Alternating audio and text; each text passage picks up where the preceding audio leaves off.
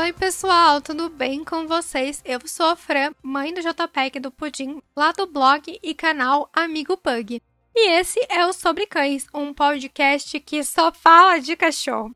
Afinal de contas, acho que é para isso que eu vivo. Bom, neste momento, o Jota tá ali deitado porque tá bastante calor e o Pudim tá lá na sacada tentando latir pros cachorros que ficam lá embaixo. Porque olha, gente, Pug não costuma latir, mas o Pudim veio assim completamente diferente. Ele é da pá virada e ele late. Late para todos os cachorros, todos, todos, todos os cachorros que ele vê na rua. É, ele late daqui, ele acha que os outros cães vão responder para ele. É super engraçado. É um cachorrinho aí que a gente pegou que pode completamente né? Ele é fora da curva dos outros pugs que tem por aí. Bom, essa semana é minha vez de gravar sozinha. Como vocês já sabem, a gente faz esse formato pocket um pouquinho menor. Hoje eu posso falar do que eu quiser, do que eu tiver vontade.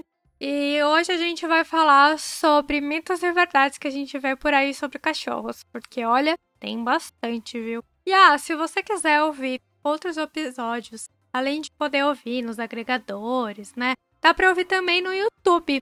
É só procurar lá por Sobre Cães Podcast.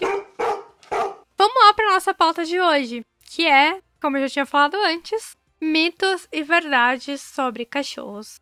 Então, bora desmistificar os mitos todo. E aí, ouve esse podcast até o final, porque olha, tem muita coisa. Eu tenho certeza que você já ouviu por aí e não sabia que era um mito. E o primeiro deles é Cachorros comem grama quando estão doentes para provocar vômito. Nossa, quem nunca viu isso, né? Quem nunca se perguntou por que será que o cachorro tá comendo grama? O Pudim é campeão em comer grama, ele vai de bocado assim.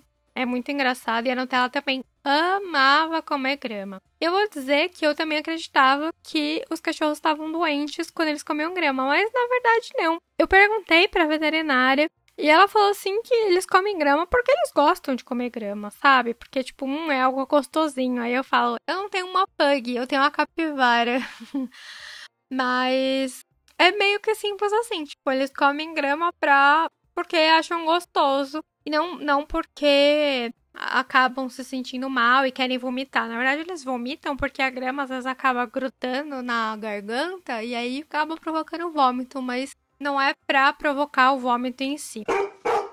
Outra coisa também que é mito, né? Quando um cachorro abana o rabo é porque ele está feliz. É... E aí vem aquela, aquela coisa. Ah, mas ele estava abanando o rabo e me mordeu.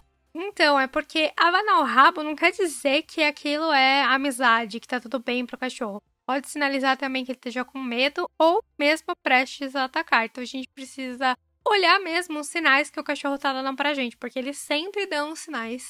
Então, se você for mexer com algum cachorro na rua desconhecido, olha pra ver se ele tá, tipo, tá só abanando o rabinho lá pra você felizão, sabe?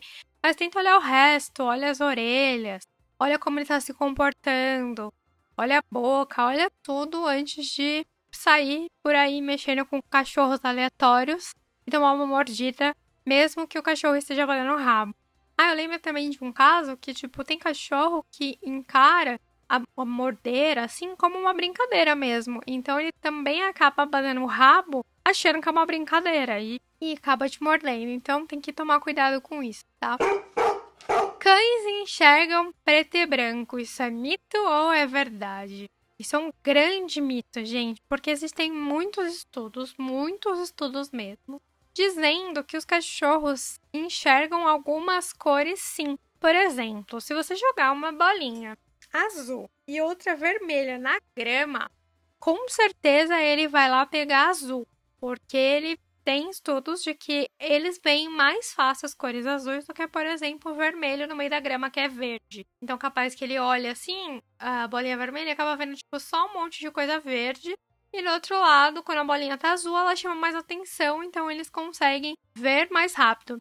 Assim, há algumas cores que eles enxergam, enxergam também grandes tonalidades de cinza e também enxergam muito bem no escuro, mas eles não veem só preto e branco, não.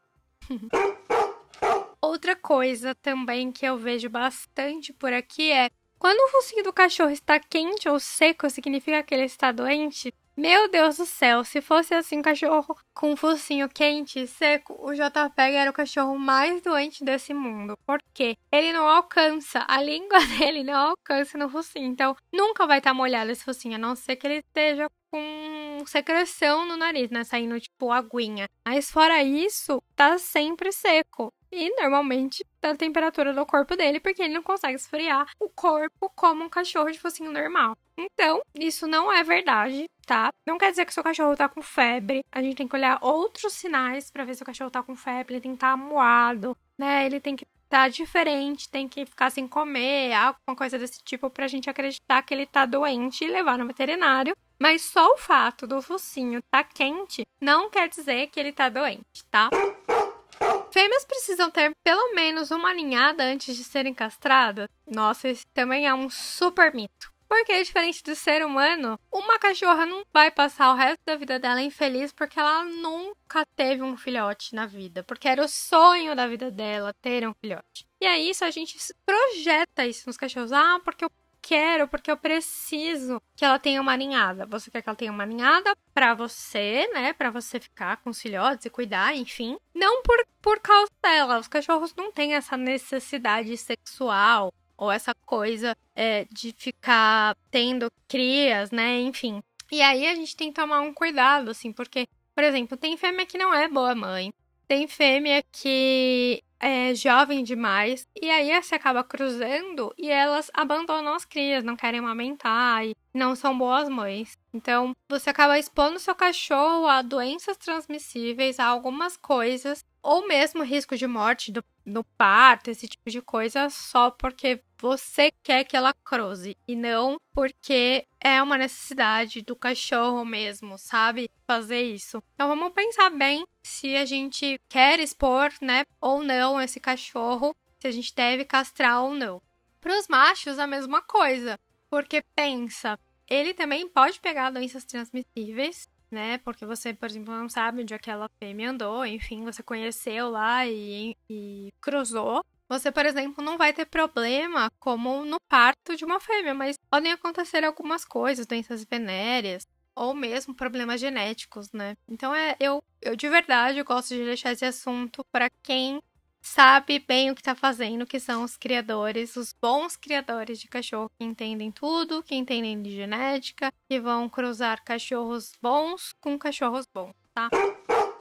E acho que essa é o maior mito de todos, que eu tenho certeza que a sua avó contou para sua mãe, que contou para você, e você tá aí pensando se isso é verdade ou não que é um ano no cachorro equivale a sete anos dos humanos. Isso é verdade ou é mito? O que, que você acha? Bom, eu sempre ouvi isso, mas fui pesquisar para fazer esse vídeo, para fazer vídeo do canal, enfim, e descobri que cada porte tem a sua expectativa de vida. Então a gente não deve só analisar isso.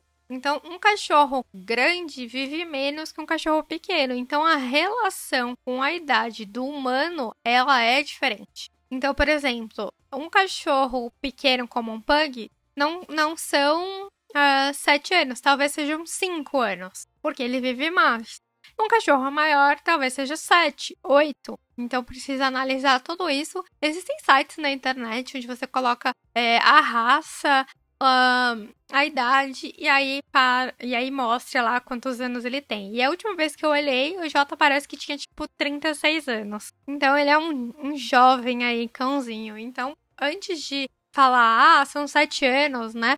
A gente tem que analisar porte, raça, entre outras coisas, pra gente conseguir saber exatamente quantos anos equivalentes de humano um cachorro tem.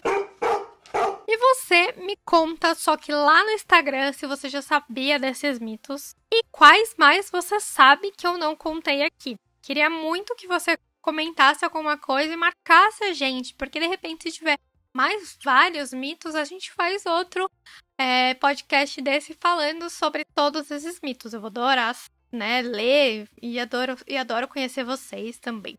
Aproveita e faz uma foto muito legal e marca a gente, porque eu queria muito conhecer o humano que ama cachorros aí também. Acho que vai ser muito legal. E você posta a marca e a gente reposta lá no nosso Insta. E se você estiver ouvindo a gente no Spotify, clica no botão seguir ou no coraçãozinho. Assim você vai ser notificado quando tiver um programa novo no ar. E olha só que legal.